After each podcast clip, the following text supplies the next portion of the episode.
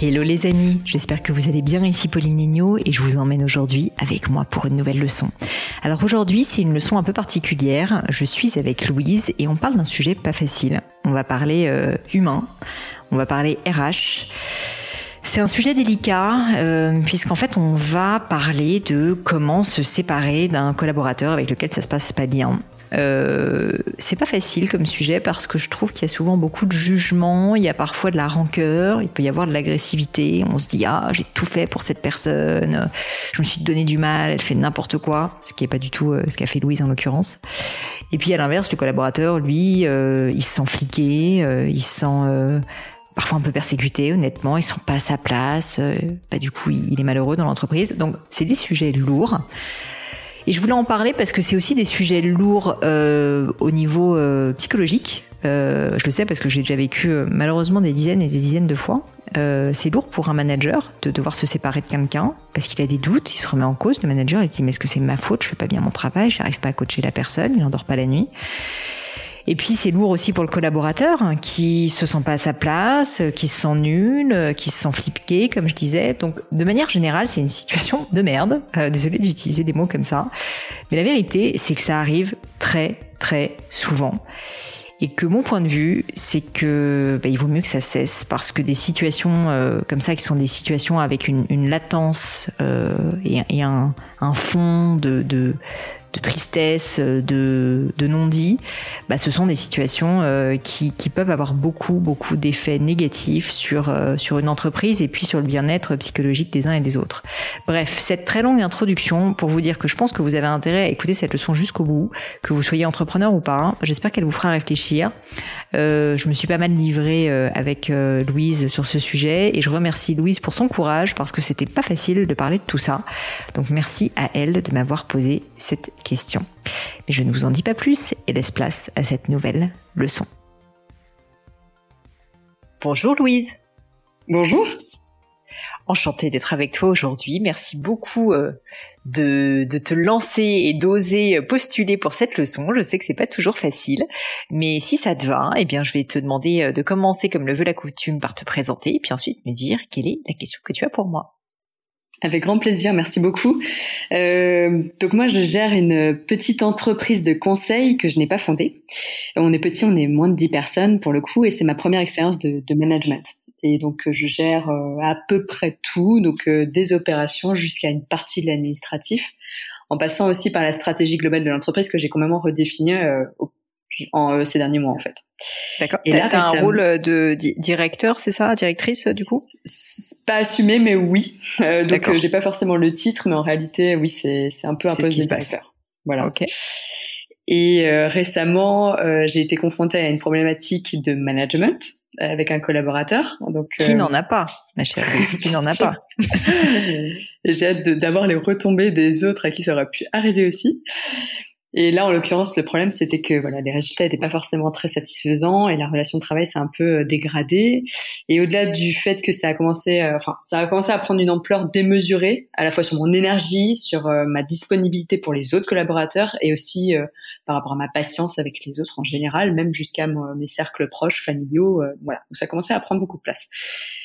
Et la problématique était un peu triple, on va dire, par rapport à ce collaborateur. Donc j'avais à la fois donc un, un manque d'expertise sur le sujet pour lequel on l'avait pris, donc ça c'était déjà un petit peu un problème. Donc tu ne te sentais pas toujours très légitime pour pouvoir le juger, c'est pas le bon terme, mais en tout cas lui faire des feedbacks sur son travail. Effectivement, il y avait de ça parce qu'en fait l'expertise qu'il aurait dû ramener à l'équipe, je ne l'ai pas personnellement. Donc c'est pas forcément un sujet sur lequel je peux le coacher de manière très euh, autonome et euh, très très forte, hein, comme je peux le faire avec d'autres de mon équipe. Donc ça c'était déjà un petit problème en soi. Mais ce qui me posait encore plus problème, disons, c'est que j'avais l'impression que il y avait une mauvaise compréhension de toutes consignes en réalité, même les plus simples, et des erreurs, des oublis à répétition. Tu aurais euh, un exemple euh, bah, alors on avait un outil de, de gestion euh, qui est vraiment très bête et méchant, hein, très très intuitif. Donc théoriquement, il n'y a pas besoin d'avoir fait bac plus 5 pour le maîtriser. Et tous les mois, il faut faire un petit reporting dessus. Et euh, malgré ça, je n'avais pas les informations au bout de 3 4 mois à, à répéter les consignes d'utilisation de cet outil. Euh, donc ça a causé tout ça des problèmes de communication entre nous. Hein. Au bout d'un moment, je voilà, j'étais sans cesse dans la, dans, dans j'avais l'impression d'être dans le flou moi-même et puis de répéter à outrance un petit peu ces petites consignes, ces feedbacks, ces, recommandations. Enfin voilà. Donc il y avait vraiment un problème de communication. Et en fait, il y a eu pas mal d'effets euh, suite à toutes ces toutes ces tous ces micro-problèmes, on va dire. Il y a eu des effets positifs hein, pour le coup. Donc euh, moi, ça m'a permis de, m'intéresser plus au management et à la fonction management que je découvre hein, par euh, par cette première expérience. Donc j'ai exploré effectivement de nouvelles techniques de management. D'ailleurs, merci beaucoup pour tes contenus qui m'ont beaucoup servi.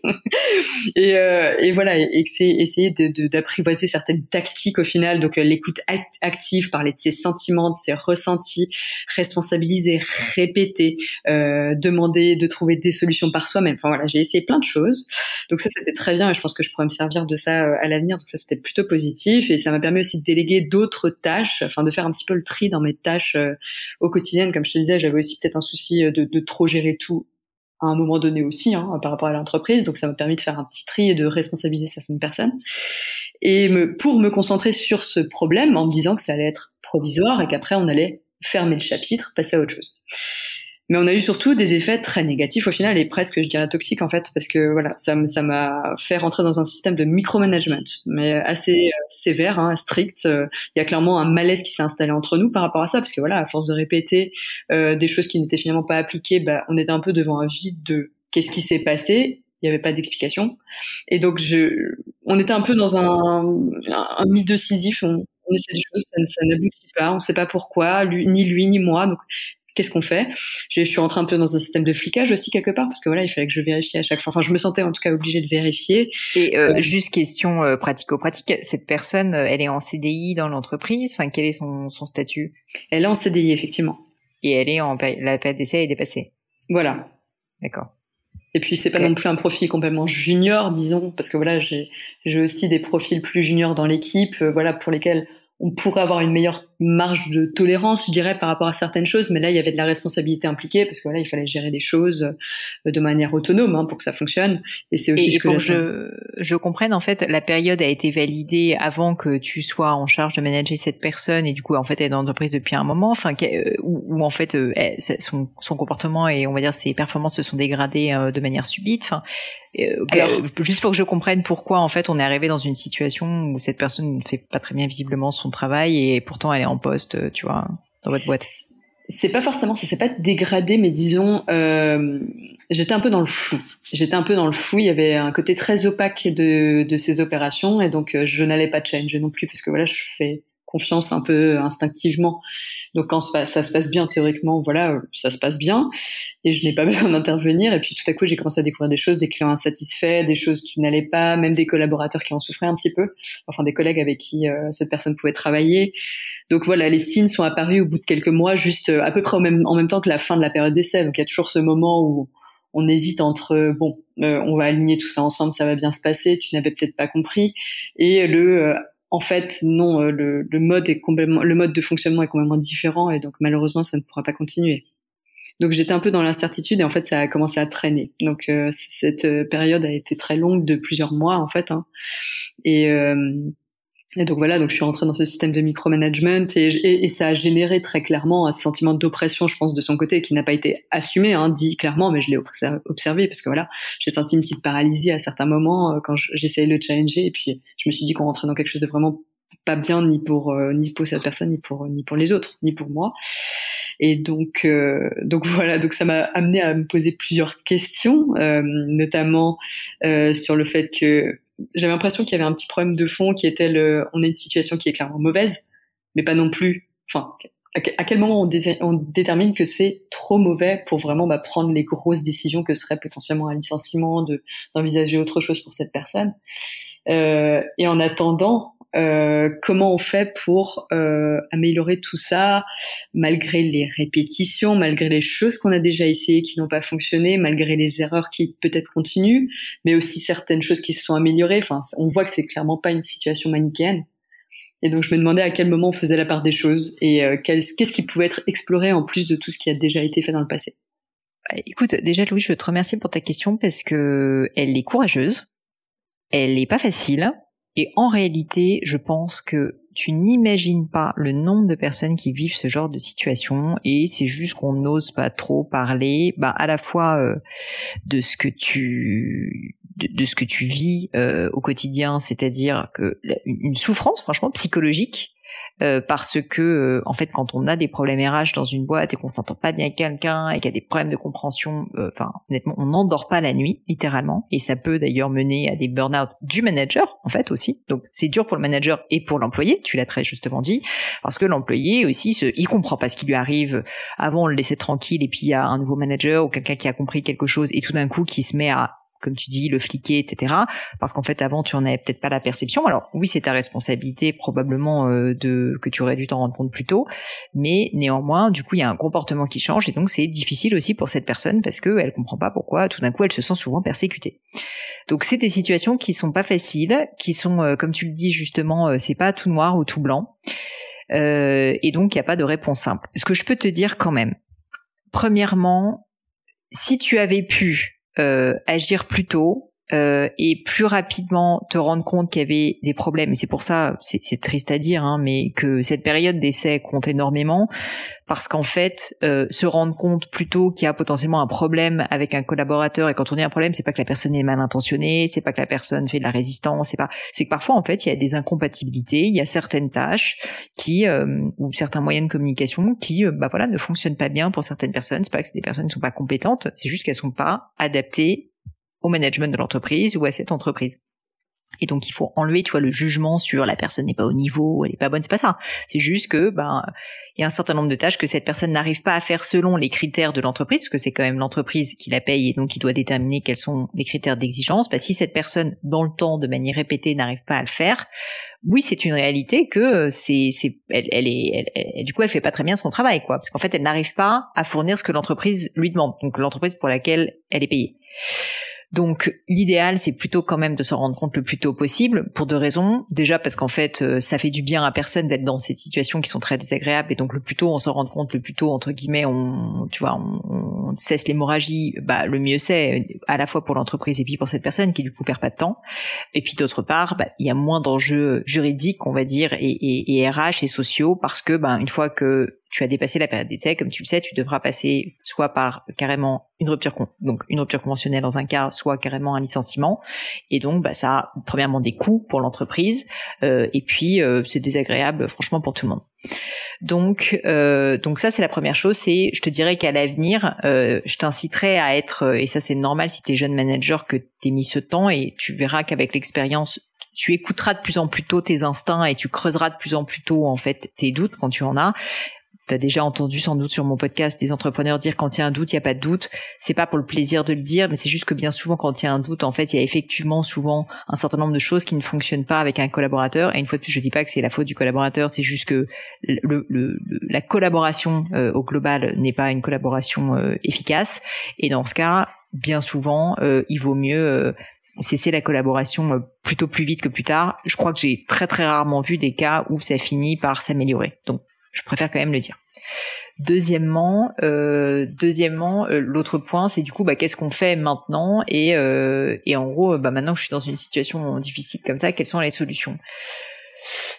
J'ai l'impression de ce que tu me dis, mais je suis pas avec vous, j'ai pas vu vos conversations, etc., que euh, vous êtes arrivé à un point euh, de, si ce n'est de non-retour, en tout cas un point où il y a beaucoup de méfiance entre vous. Donc lui se méfie de toi parce qu'il a l'impression que tu te fliques, ou lui ou elle, hein, et, euh, et toi euh, bah en fait euh, t'as peur que il casse des assiettes entre guillemets parce que tu dis ah bah ça ça n'a pas été bien fait je lui ai demandé dix fois de faire ça et il le fait pas etc donc dans ton langage même si franchement je te trouve justement très très dosé tu vois dans ta manière d'exprimer néanmoins en fait c'est pas euh, c'est pas comment dire très constructif tu vois votre relation. J'ai l'impression qu'elle est elle est pas forcément euh, sur des bases très saines aujourd'hui.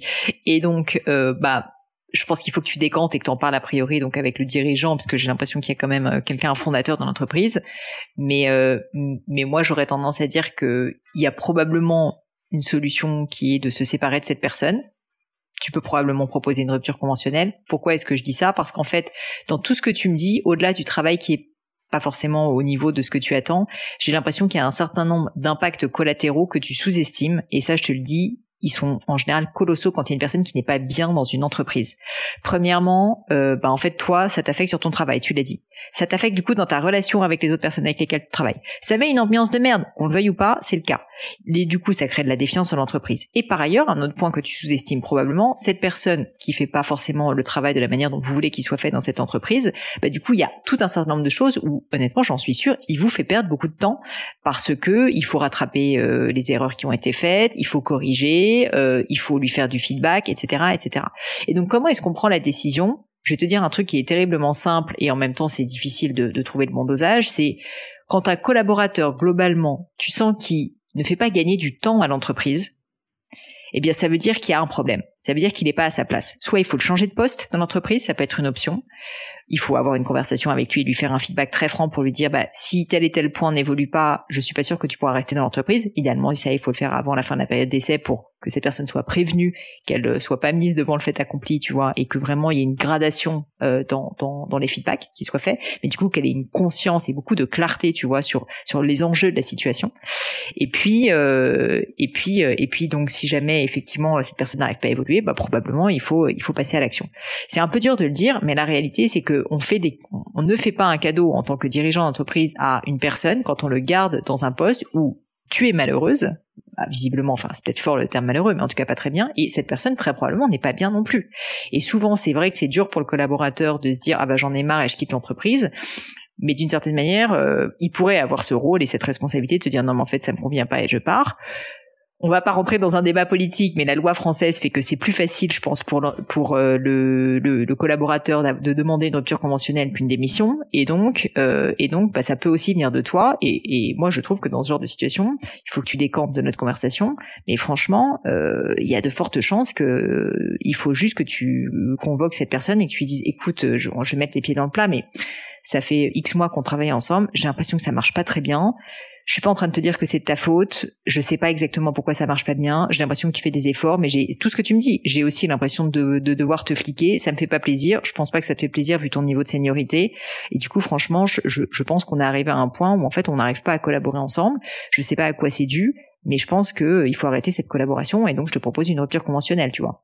Et je pense que si tu le dis comme ça, bon, c'est un investissement pour l'entreprise euh, la rupture conventionnelle malgré tout, parce qu'il y a, il y a des frais, mais euh, mais si tu veux, euh, j'ai l'impression que tu es arrivé à ce niveau-là de, de tu vois de euh, de, pas réussir à faire évoluer la situation. Du moment qu'elle est bloquée la situation, et là j'ai l'impression que c'est le cas, bah ça sert à rien de s'acharner quoi.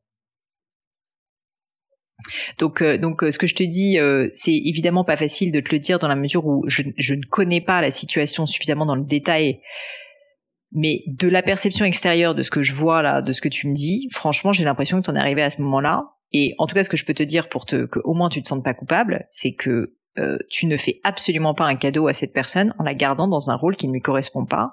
Et pire, tu ne fais surtout pas un cadeau à l'entreprise parce que au-delà de son travail qui est pas forcément bon, je t'assure que les dommages collatéraux sont nombreux et beaucoup plus profonds que tu ne crois.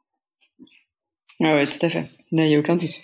J'en suis sûre parce que, enfin, pour le dire assez simplement, le nombre de personnes qui n'étaient pas à leur place dans mon entreprise et pareil comme toi, bah, j'avais quand même un attachement pour cette personne, elle était sympa, elle faisait des efforts et tout, mais ça marchait pas. Mais voilà, je porte pas de jugement, ça marchait pas.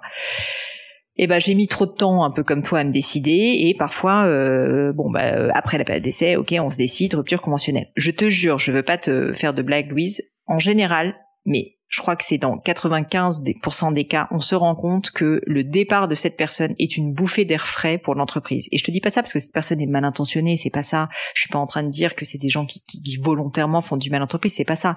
Mais juste, c'est des personnes qui sont pas bien. Donc en fait, ça, ça il y a des vibes, si tu veux, de négativité dans l'entreprise qui font que toutes les personnes autour bah, se posent aussi des questions, se disent ah bah c'est vrai quand même, c'est bizarre dans cette entreprise, on n'est pas bien, on est maltraité, on est fliqué. Donc ça crée en fait un système, si tu veux, qui est négatif autour de l'entreprise, juste parce que cette personne n'est pas dans son rôle. Et moi, le nombre de fois où euh, au moment où la personne nous quitte, bah en fait, euh, je me dis bon bah quand même c'est pas facile et tout. Et franchement, littéralement deux jours plus tard, je me dis mais en fait c'était la meilleure décision qu'on pouvait prendre pour l'entreprise et pour cette personne, qui d'ailleurs bien souvent nous dit derrière non mais en fait t'as raison, je devais pas rester et maintenant je suis dans un job qui me plaît beaucoup plus. Et bien souvent d'ailleurs c'est des personnes qui se rendent compte qu'en fait elles sont pas du tout faites pour ce type de rôle-là et qu'en fait elles étaient, c'est m'est plein de fois de recruter des personnes en web marketing qui s'étaient fait une idée, je veux absolument faire du web marketing parce que c'est dans l'air du temps, que ça paye bien, qu'il y a du boulot et tout. Et en fait c'est, mais ça, ça m'est arrivé littéralement deux fois où j'ai dû faire un peu un espèce de coaching approfondi de ces personnes et en fait on s'est rendu compte ensemble en se tombant un peu dans les bras qu'en fait ils aiment pas le web marketing, ils en ont rien à faire, ils le font parce que limite leur famille leur a dit de le faire ou leur prof leur dit de le faire et qu'en fait ça fait 15 ans qu'ils font ça mais que ce qu'ils veulent vraiment c'est être artiste. Non mais je te littéralement si tu veux. et en fait après bah, on s'étonne que ces personnes-là soient pas performantes. Bah c'est normal, c'est qu'en fait elles aiment pas leur métier. Donc il faut enlever la culpabilité, il faut enlever le jugement, il faut juste se dire bah en fait si vraiment t'as balayé devant ta porte et que t'as essayé tout ce que tu pouvais et pour ça, en fait, je pense qu'il faut être très transparent avec la personne et dire, bah, qu'est-ce que tu penses que je pourrais faire différemment pour que ça mm. fonctionne? euh, tu vois tout ce que j'ai fait. voilà, si t'as fait tout ça et que malgré tout ça ne fonctionne pas, bah en fait, à un moment donné, t'es obligé de, t'es obligé de passer à l'action et euh, et en fait, euh, enfin, vois-le plutôt comme un soulagement. Pour moi, c'est très similaire. Si tu as un break-up amoureux, c'est terrible, ça fait jamais plaisir. Mais quand t'es plus vraiment amoureux de quelqu'un, il n'y a pas de raison t'as pas envie de lui faire de la peine, t'as pas envie de te séparer parce qu'il y a plein d'avantages aussi, c'est confortable, tu connais la personne, elle est quand même sympa, tu t'entends bien avec elle, vous avez euh, votre appartement en commun et tout. Oui, il y a, plein de raisons pour lesquelles il faut pas euh, divorcer ou il faut pas euh, break up. Mais la vérité, c'est que le jour où tu le fais, tu te rends compte à quel point, désolé, la vie est belle, mm. quand en fait t'es à nouveau libre. C'est ça. Absolument, ouais. On sait que ça va être compliqué euh, sur le plan logistique de se réorganiser, si je reprends l'analogie de la, rupture amoureuse, retrouver un appartement, ce genre de choses. Donc là, en l'occurrence, recruter derrière, trouver quelqu'un d'autre. Oui et non. Enfin, moi, mon expérience, euh, honnêtement, pour avoir euh, fait ça quand même littéralement des dizaines et des dizaines de fois, c'est que c'est toujours beaucoup plus simple qu'on ne croit. C'est-à-dire qu'on se fait toujours une montagne de ça. C'est comme une rupture amoureuse. Ça paraît insurmontable. Puis quand tu le fais, tu te rends compte que déjà il y a la moitié du temps que tu passais à manager cette personne, du coup tu es libre et du coup tu vas pouvoir prendre la moitié de son boulot, que par ailleurs l'ambiance de merde à cause de cette situation fait que tu as des personnes dans ton équipe qui en fait probablement vont lever la main et dire non mais moi ça je peux le faire, je peux t'aider. Et du coup probablement je vais te dire un truc, tu n'auras même pas besoin de recruter. D'ailleurs petit conseil d'amis, attends avant de recruter une personne pour remplacer parce que tu as potentiellement plutôt intérêt à faire monter quelqu'un qui était en dessous de cette personne, qui du coup va pouvoir avoir une augmentation, et c'est méritocratique, du coup, tu vas pouvoir valoriser cette personne en lui disant, bah écoute, il y a une nouvelle place à prendre, et je pense que tu as le potentiel, c'est pas peut-être encore aujourd'hui, mais je pense que tu peux y arriver, et si tu me fais confiance et que on, s'entraide, euh, bah, voilà, je ferai en sorte que tu y arrives. Euh, tu vas te rendre compte qu'en fait, euh, tu vas, tu vas créer en plus beaucoup de fidélité et, et d'affection, tu vois, pour, et de loyauté pour l'entreprise. Donc, avant de commencer à recruter une nouvelle personne, attends un peu et vois parce qu'il n'est pas forcément certain que tu sois obligé de recruter, franchement. Ouais, ok, ouais, très bien. Ouais, je l'ai pas vu comme ça, mais effectivement. Mais bon, après c'est pas des sujets faciles. Euh, J'imagine que si tu es donc dans une entreprise avec un fondateur, bah il faut que tu aies cette discussion. Mais je pense que si tu dis euh, ce que tu m'as dit, c'est-à-dire que franchement, c'est pas que tu veux du mal à cette personne, mais c'est que tu as essayé plein de choses, que tu penses que c'est pas la bonne personne pour l'entreprise et que du coup tu proposes une rupture conventionnelle, franchement c'est pas si compliqué que ça, ça s'organise quand même assez bien. Euh, et si en plus t'as un discours transparent et honnête avec la personne en question, bon, euh, tu vois, il y a pas de raison que ça se passe pas bien quoi. Absolument. Ouais, il faut sortir de tout ce de, du jugement, du jugement de personne. Là, on est vraiment sur euh, une mauvaise un, mauvais alignement de vis-à-vis de son rôle. Exactement. je pense qu'à ce stade, tu vois, t'es même plus dans euh, parce que souvent on peut rentrer effectivement dans une sorte de euh, comment dire de volonté de montrer qui a raison. Mais en fait, on n'est plus là-dedans à ce stade. Si tu veux, c'est en vérité ta décision est prise. Tu sais que cette personne t'arrive pas à collaborer avec. Peu importe à la rigueur si c'est de ta faute ou de la sienne. Franchement c'est pas le sujet. Le sujet, c'est que ça fonctionne pas et que du coup, il faut qu'il y en ait un des deux qui parte. Et j'ai l'impression de ce que tu me dis que comme en plus euh, cette autre personne ne collabore pas très bien avec les autres, bon bah a priori, c'est quand même plutôt à cette autre personne de partir. Surtout qu'elle est pas là visiblement depuis très longtemps.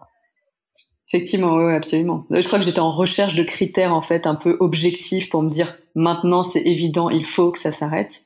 Et en fait, il y en aura pas parce que c'est de l'intangible, tout simplement. Enfin, il y a une accumulation potentiellement de signes et de choses bah, en réalité, c'est ça où c'est difficile, mais c'est pour ça qu'on dit quand il y a un doute, il n'y a pas de doute. C'est qu'en fait, c'est une multitude de petites choses qui font qu'on réalise, et c'est ça l'expérience, si tu veux, que ça ne va pas fonctionner et que ça ne va pas s'améliorer suffisamment dans le temps. Mais donc effectivement, c'est parfaitement intangible, tu vois. la vérité dans ce genre de cas, c'est que si c'était tout noir ou tout blanc, ça serait très simple, et c'est ce que je dis souvent d'ailleurs dans ma formation sur le management, c'est que toute la difficulté de l'art du management, c'est que c'est de l'humain, et que si cette personne était quelqu'un qui pique dans la caisse, qui est horrible, qui est insultant, euh, qui met la main aux fesses des filles, j'ai n'importe quoi, bah oui, ça serait une évidence.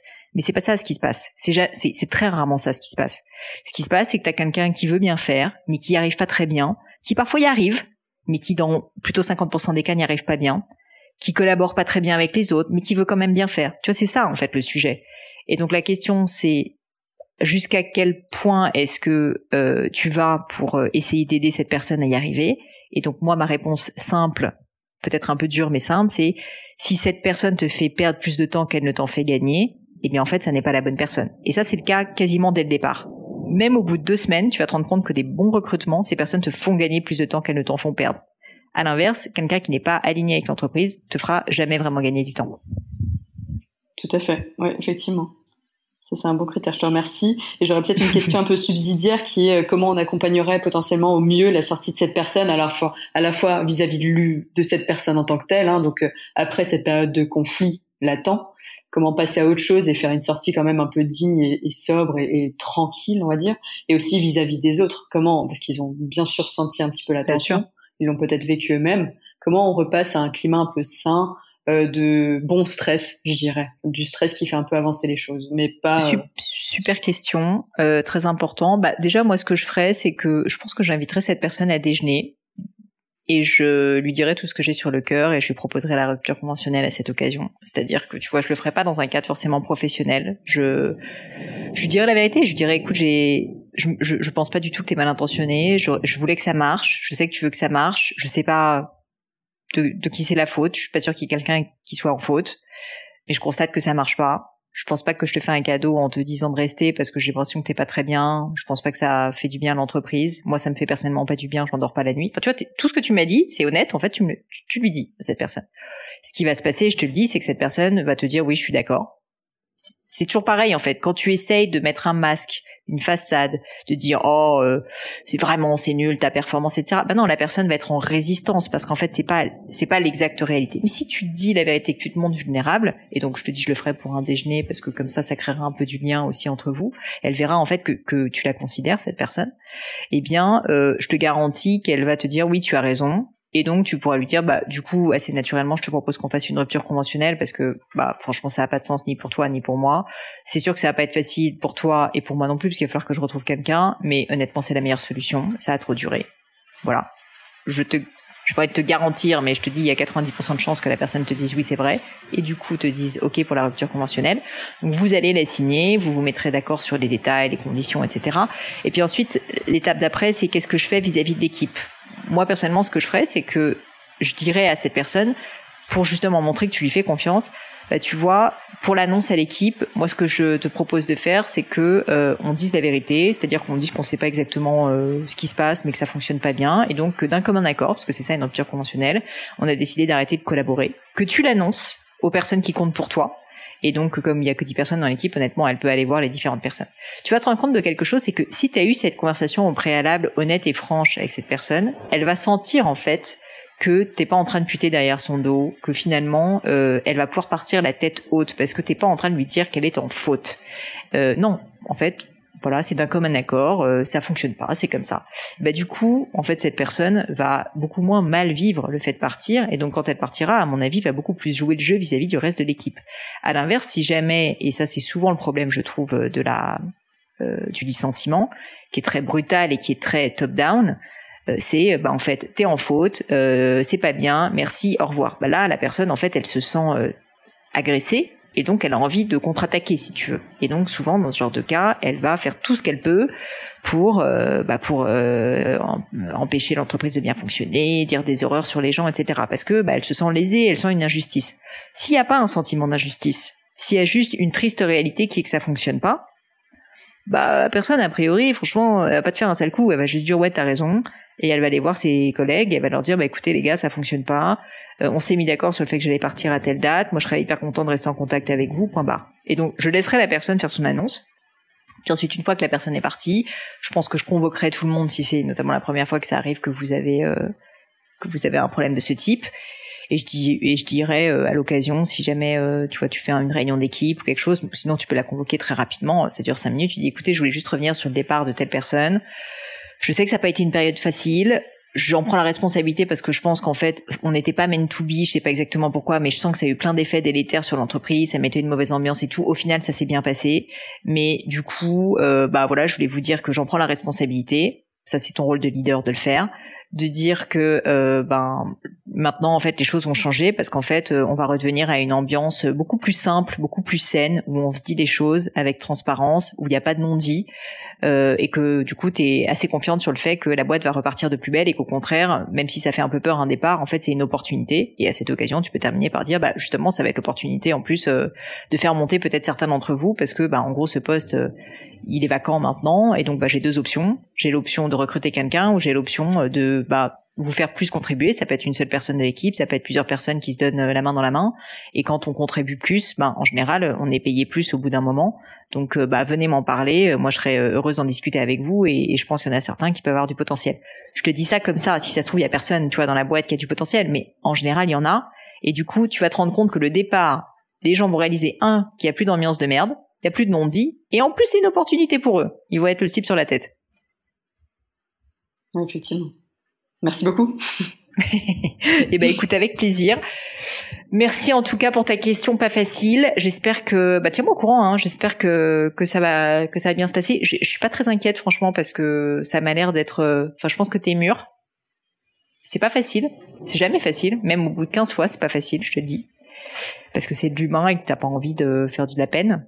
Mais vraiment, moi, ce qui à chaque fois fait que je le fais de plus en plus tôt. Enfin, pour tout dire, euh, j'ai, je me suis séparée de quelqu'un la semaine dernière, je crois. Ouais, c'est la semaine dernière, qui était dans l'entreprise depuis deux mois. C'est pas facile parce que c'est quelqu'un que j'aimais bien, mais je l'ai fait et au final, je l'ai fait euh, avec le cœur léger parce que je savais que c'était pas la bonne personne. Et pourtant, c'était comme toi, c'était pas noir ou c'était pas blanc. C'est juste que c'était pas la bonne personne.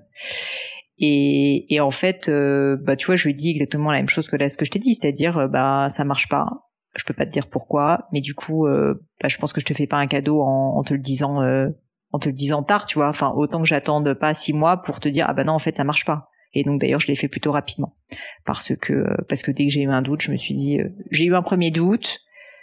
Je me suis dit bon j'attends encore quelques semaines. J'ai attendu deux semaines de plus. Le doute s'est pas résorbé, c'est plutôt accentué. Je me suis dit ok c'est bon. Tu vois je c'est c'est dur parce que c'est des grosses décisions mais en fait, en général, les doutes ne font que se confirmer dans le temps. Effectivement, oui, effectivement. Et c'est souvent difficile de le, de le mettre en confrontation avec cette volonté de faire grandir, de coacher les personnes, de les faire monter en compétences justement pour qu'ils gagnent de l'autonomie.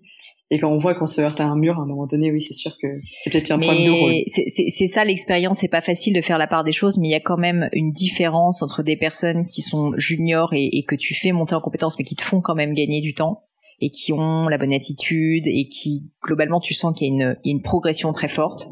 Et puis des personnes, si tu veux, que tu essayes de faire grandir, mais tu, tu n'y arrives pas. En fait, tu n'y arrives pas. Et là, en fait, quand tu n'y arrives pas, bah du coup, on est bloqué, quoi. Absolument. Merci beaucoup. Bon, Louise, écoute, merci, euh, merci pour ton temps. Bonne chance pour ce moment pas facile, mais je peux te dire que la nuit d'après, tu seras très soulagée et tu vas faire un gros dodo, sans rêve. Avec grand plaisir. J'ai hâte. Et, et, euh, et, voilà. Et en tout cas, euh, merci, merci à toi. Bravo pour ton courage. Et puis, j'espère à très bientôt. Merci, à bientôt. Pour un sujet plus sympathique. Absolument. Et voilà les amis, c'est fini pour aujourd'hui. J'espère que cette leçon vous a plu. J'ai pour ma part passé un très bon moment. Bah, si ça vous a plu, vous savez ce qu'il vous reste à faire. N'hésitez pas à diffuser cet épisode, bien sûr, autour de vous, sur les réseaux sociaux, LinkedIn, Instagram et j'en passe. Et puis pourquoi pas un peu de bouche à oreille, hein, de vive voix, ça marche aussi. Et puis, puis surtout, si vous souhaitez postuler à une leçon, et eh bien c'est très simple. Vous pouvez me contacter sur mes réseaux sociaux, Pauline Legno sur Instagram, sur LinkedIn, Pélegno sur Twitter. Et puis pourquoi pas avec hello.paulinegno.com.